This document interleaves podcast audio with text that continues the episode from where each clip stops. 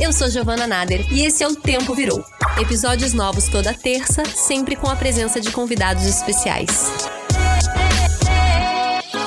Oi, pessoal! Esse é mais um episódio inédito de O Tempo Virou dessa nossa terceira temporada que a gente está fazendo em parceria com a Acer, essa empresa de tecnologia no mercado há 45 anos que tem como meta atingir 60% de energia renovável até 2035. A gente sabe que a gente está diante de um tema urgente, então é muito importante que todas as esferas façam parte e marcas que abraçam isso com seriedade, principalmente que estão dentro da tecnologia, que é o futuro, pensando também na humanidade. E já que a gente está falando em futuro, já falei disso nos outros episódios, vou repetir que são seis episódios focados em futuro nessa nossa terceira temporada. Esse é o nosso terceiro episódio.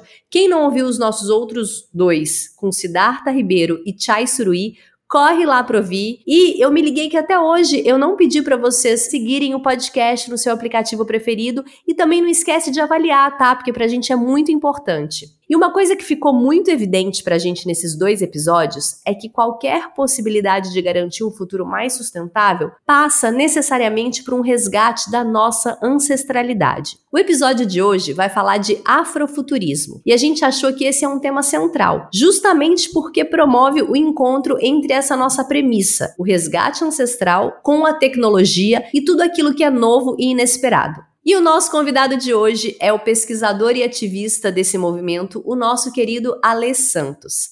Alê é roteirista, escritor, podcaster no Infiltrados no Cast, autor de Rastro de Resistência, Histórias de Luta e Liberdade do Povo Negro e do seu livro mais recente, O Último Ancestral, finalista do CCXP Awards e agora há pouco indicado para o Prêmio Jabuti de 2022. Alê, seja muito bem-vindo aqui no Tempo Virou! Giovana, prazer estar aqui falando com você, com toda a sua audiência, esse programa tão gostoso aí, discutindo coisas tão importantes, né? A gente que agradece, nossa, que honra. Você mesmo já disse várias vezes que existem diversas formas de entender o que, que se trata o afrofuturismo. Então a minha primeira pergunta é: o que, que é para você, Ale Santos, o afrofuturismo? Vou explicar do jeito mais simples para quem gosta de cultura pop. É uma ficção especulativa, ou seja, uma narrativa ficcional que vai abordar as questões afrocentradas, afro-brasileiras, é, de todos os povos negros que saíram da África e que estão nas Américas, dentro do contexto da tecnocultura, do cyberespaço, do mundo digital. Então, ou seja, a gente está conectando exatamente essas discussões que permeiam o mundo moderno com a cultura que existia no passado e que ainda está presente nos povos negros, ainda é viva, ainda está se moldando. Como você falou, é, essa é uma das formas de enxergar o afuturismo a partir da narrativa de ficção especulativa, mas ele é também um movimento político de reivindicação de espaço dos criadores negros dentro dessa indústria de entretenimento, dentro da indústria de cultura pop, dentro da televisão, dentro do cinema, dentro das histórias em quadrinhos, por isso que não é apenas contar contar história com pessoas negras, mas é pessoas negras contando histórias sobre pessoas negras no futuro. Perfeito. Ale, eu já te acompanho há um tempo como ativista, mas recentemente você também começou a escrever ficção. O seu livro mais recente é um romance afrofuturista chamado O Último Ancestral. E eu tô cada vez mais convencida de que o futuro é ancestral, principalmente depois desse podcast aqui que a gente tá falando tanto disso, que eu tô aprendendo tanto. Mas eu queria que você falasse mais precisamente sobre essa relação entre ancestralidade e o afrofuturismo, onde a ancestralidade se mostra muito presente nesse movimento tem duas formas de se entender. Primeiro que eu gosto de relembrar as pessoas que o afrofuturismo, ele nasce no contexto estadunidense, até mesmo negro estadunidense. Então tem alguns conceitos, algumas ideias que nascem lá nos Estados Unidos que não fazem muito sentido no Brasil. Por exemplo, a corrida espacial, né? O afrofuturismo aí na década de 60, o Sun Ra estava muito falando de viagem a, ao espaço, viagem para fora do planeta, que é o contexto que eles estavam vivendo, enquanto o afrofuturismo brasileiro que está se moldando agora, ele está discutindo como salvar a Amazônia, por exemplo, porque é o nosso contexto aqui, é a nossa discussão. Então, a ancestralidade, primeiro que ela não é uma coisa única, né? Tipo, são várias ancestralidades. E aí, a ancestralidade, ela tá muito ligada até mesmo a, uma ideia regional de como a gente se moldou, de como a nossa ancestralidade se moldou dentro do nosso país. Por isso que o último ancestral, ele é uma um que eu escrevi, ele faz parte do movimento afrofuturista, mas eu tento colocar nele a ancestralidade negra brasileira, que é complexa, que é permeada pelo catolicismo também, que é permeada pela Umbanda, que é permeada que tem expressões como a congada, que tem expressões como samba. Então, quando tudo isso vai se transformando no nosso contexto ancestral, isso também tem que impactar essas narrativas desse contexto de tecnologia. E na nossa pesquisa aqui, a gente percebeu também que a história né, do termo afrofuturismo está muito relacionado à história do cinema né? Mais precisamente, a ausência de atores, autores, referências afro-americanos na ficção científica nos Estados Unidos. Conta pra gente por que, que você escolheu esse caminho de mergulhar na ficção científica e como que isso se coloca de maneira mais ampla no seu ativismo. O meu primeiro livro, que foi finalista de Jabuti também, ele é um livro de história. E isso mostra muito sobre como a sociedade brasileira enxerga criadores negros, porque eu sempre fui escritor de ficção científica, desde os 10 anos de idade, mas eu só ganhei notoriedade discutindo questões de dor. E isso acontece com muitas personalidades negras no país. Então, quando eu comecei a ganhar evidência contando as histórias que eu amo essas histórias do Chico Rei, eu amo as histórias de líderes quilombolas, histórias que me inspiram pra caramba, eu também já era aquele cara que estava escrevendo algumas coisas. Em 2013 eu representei o Brasil numa antologia mundial de ficção científica. Porém, assim, não tinha ganhado uma repercussão muito grande. E eu sempre fui nerd, eu sempre fui aquele cara que lia O Senhor dos Anéis, que gostava de Star Trek. Então, para mim, a minha identidade negra sempre foi atravessada por essas questões de ficção científica. Quando eu assistia o Homem Bicentenário, um filme que é pautado na obra do, do Isaac Asimov, a gente estava observando uma discussão sobre será que vale a pena a vida eterna? E essa é uma discussão que às vezes parece universal, né? E a ficção científica tem esse poder de, de falar sobre alguns macro temas que atravessam toda a experiência humana. As pessoas às vezes falam, pô, o afrofuturismo é racialização da ficção científica. Não, a ficção científica ela sempre foi racializada. Ela começa lá na Europa, ali a proto-ficção científica no século XVI, criada por italianos, franceses, ingleses, e aí depois ela, ela tem esse seu grande eixo central deslocado para os Estados Unidos, muito por conta dessa produção cinematográfica, né? Quem assistia Robocop, Waterworld, Independence Day, sabe que uma das principais produções de ficção científica estavam por lá. E elas continuavam sendo embranquecidas. J.J. Abrams, George Lucas, são sempre os, os nomes geralmente masculinos, né? São sempre homens brancos que dominam a ficção científica.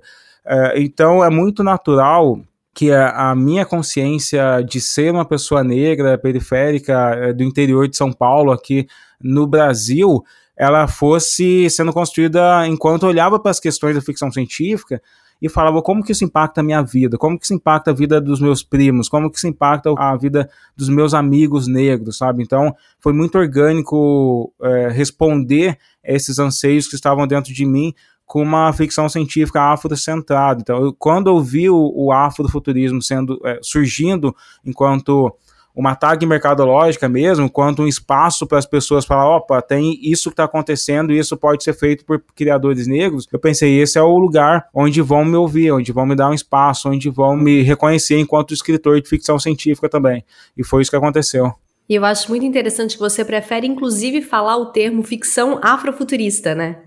Exatamente, porque o afrofuturismo ele significa muitas coisas. Se você convidar uma pessoa que não é escritora para falar de afrofuturismo, um cara de TI, por exemplo, ele vai falar de afrofuturismo, mas ele ocasionalmente vai tomar uma abordagem totalmente diferente da minha, vai ter outras preocupações preocupações com a realidade, enquanto escritores não têm preocupação nenhuma com a realidade. A considerada mãe do afrofuturismo, que é a Octavia Butler, inclusive uma obra dela vai ser adaptada recentemente, que é o Kindred, ela dizia assim, olha, eu só quero criar mundos onde eu não vivia onde é diferente de ser uma mulher negra nos Estados Unidos. Eu quero imaginar mundos que às vezes o racismo nem impactou, nem existe ali. Então, ficcionistas e eu sou um ficcionista, um ficcionista afrofuturista, a gente está interessado sim em discutir os temas que permeiam a nossa vida, que atravessam a nossa sociedade, mas ocasionalmente a gente está querendo criar alegorias de realidades que são muito inimagináveis ainda para a maior parte das pessoas. Sim. E você falou aqui já duas vezes sobre o Congado, depois trouxe o Chico Rei. Quero dizer que eu tô completamente apaixonada na cultura do Congado. Eu sou de Minas, do interior de Minas, então lá o Congado é bem forte, né? Sim, eu, sou, eu nasci na divisa com Minas. Onde você nasceu? Cruzeiro, é assim, última cidade de São Paulo que se divide com Minas Gerais. Então aqui eu conheço essa cultura bastante também. Eu sempre vi o Congado na minha infância, lá em Araguari, e ultimamente eu tenho me interessado e lido mais, e aí na última vez que eu tava em Araguari, inclusive com o Jordano, que tá aqui também, meu irmão, e tava o Greg, a gente tava lá. E aí a gente, por sorte, assim, foi lindo. A gente caiu no dia que tava tendo a festa do Congado em Araguari. E tem mais de 15 grupos de congados e a gente foi naquela festa, a gente tava assim. É maravilhoso. Que coisa maravilhosa, que energia. E depois eu fui ler sobre o que que significa eles andando em toda a cidade, essa coisa de Sim. resgatar a energia da cidade, né? Eu, eu amo, sabe que o meu próximo livro, que é A Malta Indomável, eu tô construindo uma congada high-tech, então vai ter tipo congada com cybercapoeiristas e carros super tunados disputando uma competição super futurista. Não vou dar muito spoiler não, mas tô construindo isso daí pro meu próximo próximo livro. Ai, que incrível, Ale. Eu não falei no começo do episódio, mas a gente tá falando muito de afrofuturismo aqui com o Ale, para esse lugar ancestral, mas a gente já falou sobre isso, quem quiser saber mais, a gente já falou na nossa primeira temporada com Ig Ayedun, artista plástica maravilhosa, só que a gente falou muito focado num lugar estético e geracional, geração Z. Então aqui a gente está trazendo uma outra abordagem, é bom para quem quiser aprofundar mais, só esse parênteses. Agora, Lê, de todos esses conceitos e elementos que a gente falou aqui, e entendendo melhor o que é o afrofuturismo, eu queria saber a sua opinião sobre como que o afrofuturismo contribui para os desafios humanitários e civilizatórios que a gente possui atualmente. E já que a gente está aqui num podcast de consciência socioambiental, se puder também falar em relação à crise climática. Claro, entender um pouco sobre como o afrofuturismo pode impactar a realidade é, falar um pouco da história da ficção científica também, né? O pai da ficção científica moderna, que é Isaac Asimov, ele tem uma frase que é: a ficção científica de hoje é o fato científico de amanhã. Quando a gente olha para a história de lá do século XVII, onde a galera estava criando histórias sobre viagem à Lua, e depois o, o Méliès, em 1902, que fez o filme Viagem à Lua, e depois o homem concluindo a viagem à Lua, você vê que realmente os sonhos impactam a realidade. Mas quem tem o poder de sonhar? Quem tem o poder de impactar o imaginário social a ponto de mobilizar, de criar uma realidade é, com essas narrativas, né? A gente tem hoje vários países do mundo discutindo leis sobre como integrar a sociedade com robôs, o que fazer com esses robôs? E robô é uma outra palavra que vem da ficção científica, ela é uma peça de teatro de 1934, uma peça de teatro tcheco, se eu não me engano. Então, ou seja, a ficção científica, ela inspira sonhos na sociedade e faz as pessoas ficar imaginando como aquilo pode acontecer. Da mesma forma que Star Trek inspirou a criação de, de um tipo de celular, de hologramas, só que a gente está falando de tecnologias criadas e imaginadas e sonhadas apenas por um tipo de pessoa.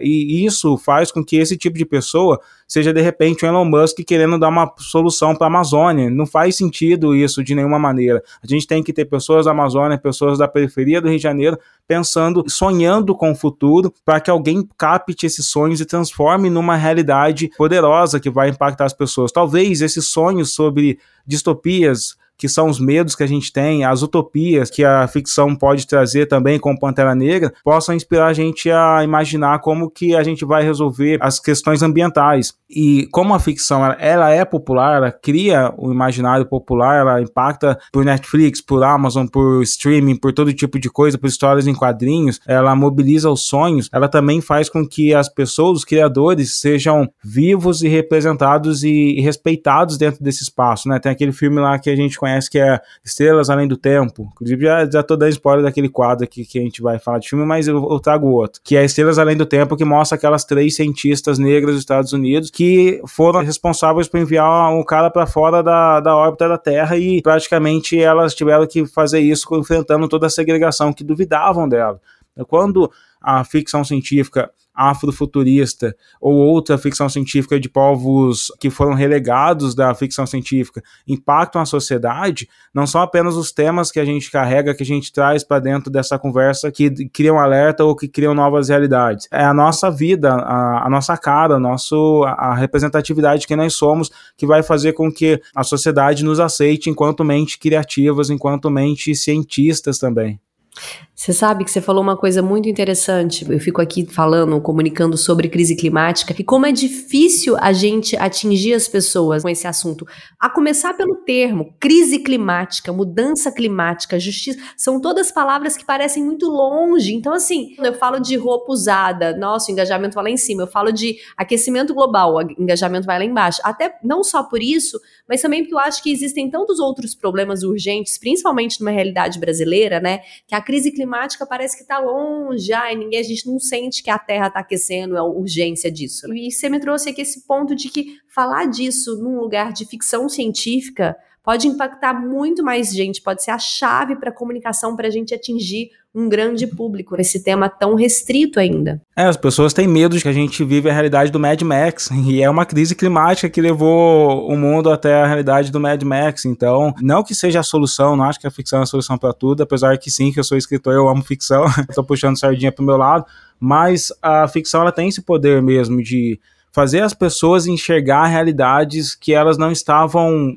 dispostas a, a, enxergar. Quando alguém vai no cinema assistir alguma coisa de ficção, ela vai desarmada. E aí, de repente, ela começa a olhar todas aquelas questões e falar: caramba, isso realmente pode acontecer com o meu mundo, sabe? Isso realmente pode acontecer. E é por isso que filmes como Pantera Negra trazem todas essas questões de. Quer dizer que então que a sociedade pode sobreviver é, de uma maneira mais integrada ao meio ambiente, sem precisar devastar e mesmo assim ser uma, uma das sociedades com a maior tecnologia do planeta, sabe? Esse tipo de pergunta cria uma pulga na cabeça das pessoas. A ficção tem esse poder de criar essas questões e provocar para que alguém um dia tente encontrar uma solução. E Ale, para encerrar aqui nosso bloco de entrevistas, essa nossa temporada é focada no futuro e, claro, eu não poderia deixar de ser focada em tecnologia também. Afinal de contas, falar em futuro é falar de tecnologia. E sabe-se que o afrofuturismo está muito ligado às novas tecnologias, né? Principalmente no que diz respeito à inclusão tecnológica de jovens negros. Fala pra gente como que, na sua opinião, o afrofuturismo atua nessa ressignificação das novas tecnologias digitais. Eu acredito que o afrofuturismo ele cria narrativas que alertam para essa segregação digital que pode acontecer, essa criação de uma população invisível, né? Assim, é um tema que também é presente em algumas outras narrativas de ficção, como é, cyberespaço, cyberpunk e tal, mas o afrofuturismo vem mostrar que se você não tiver uma integração, se você não tiver uma preocupação com, olha, a tecnologia está avançando, mas a gente precisa tornar ela acessível, você vai realmente criar uma sociedade segregada, pessoas que têm acesso à tecnologia porque elas são muito caras, enquanto as outras estão preocupadas ainda em ter uma casa, em ter uma rede de esgoto, e essas pessoas não vão fazer parte mais dos bancos de dados, logo elas vão se tornar invisíveis, né? E o Val Harari fala um pouco sobre isso, sobre essas populações invisíveis, e eu acho que é um tema muito presente no Afro futurismo é um tema muito presente no meu livro, O Último Ancestral, e é um tema bem recorrente em alguns outros ficcionistas negros. Biblioteca Ecológica.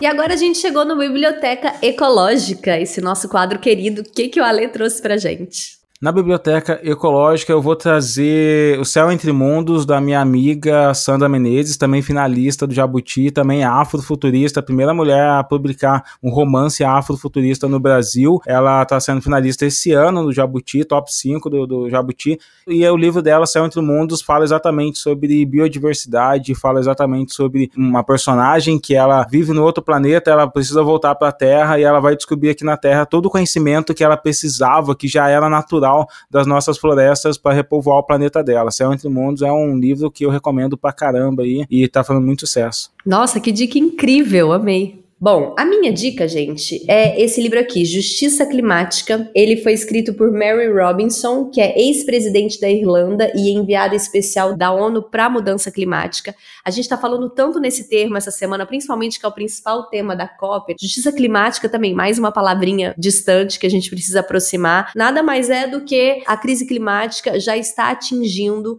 pessoas mais vulneráveis são as primeiras a serem atingidas e são as que menos contribuem para o aquecimento global. Então é muito importante o mundo pensar, grandes líderes e todos os países entenderem como é que vai realizar esforços financeiros, tecnológicos, para que essas populações mais vulneráveis e que menos contribuem para a crise climática sejam salvas. E a Mary Robinson, primeiro que eu acho que esse tema, visto pelo um lado feminino, tem uma outra sensibilidade. Mulheres precisam cada vez mais ocupar ocupar esse espaço da crise climática. Ainda a gente ainda não está num lugar de equidade de gênero. E é um livro que fala sobre esse tema, só que a Mary ela mergulha em várias comunidades vulneráveis em diversas partes do mundo, por isso pela experiência dela.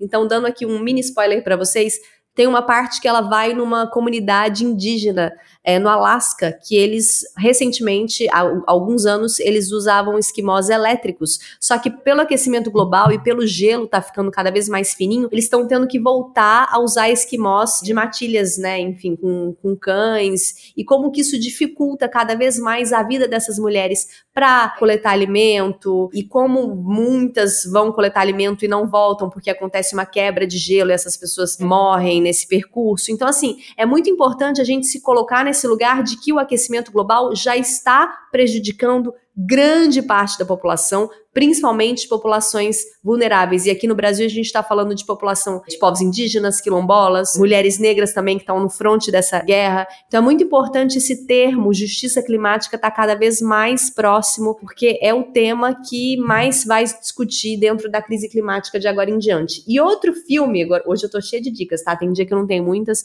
mas hoje eu tô com várias, então eu vou esbanjar. Pegando também o gancho da crise climática, eu quero indicar um filme, um documentário que se chama, em inglês ele se chama Thank You for the Rain, imagino que a tradução seja Obrigado pela chuva. É um documentário que eu vi na Filme Filme, que é uma plataforma de filmes. O personagem principal é o Kizilo Musia, que é um agricultor do Quênia, e ele tem sua plantação afetada pela chuva. A chuva não vem. E um belo dia choveu, só que aí o problema dele virou outro, choveu demais. Ele teve chuva, mas ele perdeu sua casa. Desde então, ele tem como missão educar sua comunidade sobre a crise climática.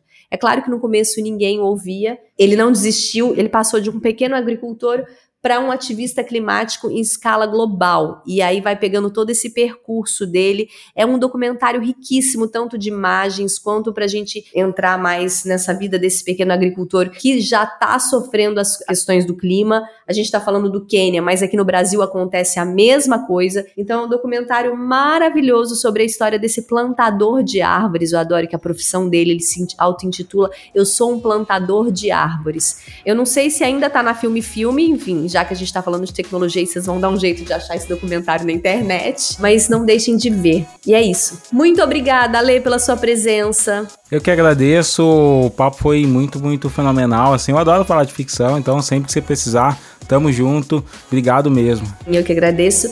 E, gente, quero agradecer a vocês também que estão aqui escutando. Essa terceira temporada tão um sucesso, graças a vocês. Nossos episódios estão super compartilhados. Peço a vocês que continuem compartilhando e mandando essa mensagem por aí e até terça que vem tem mais. Um beijo.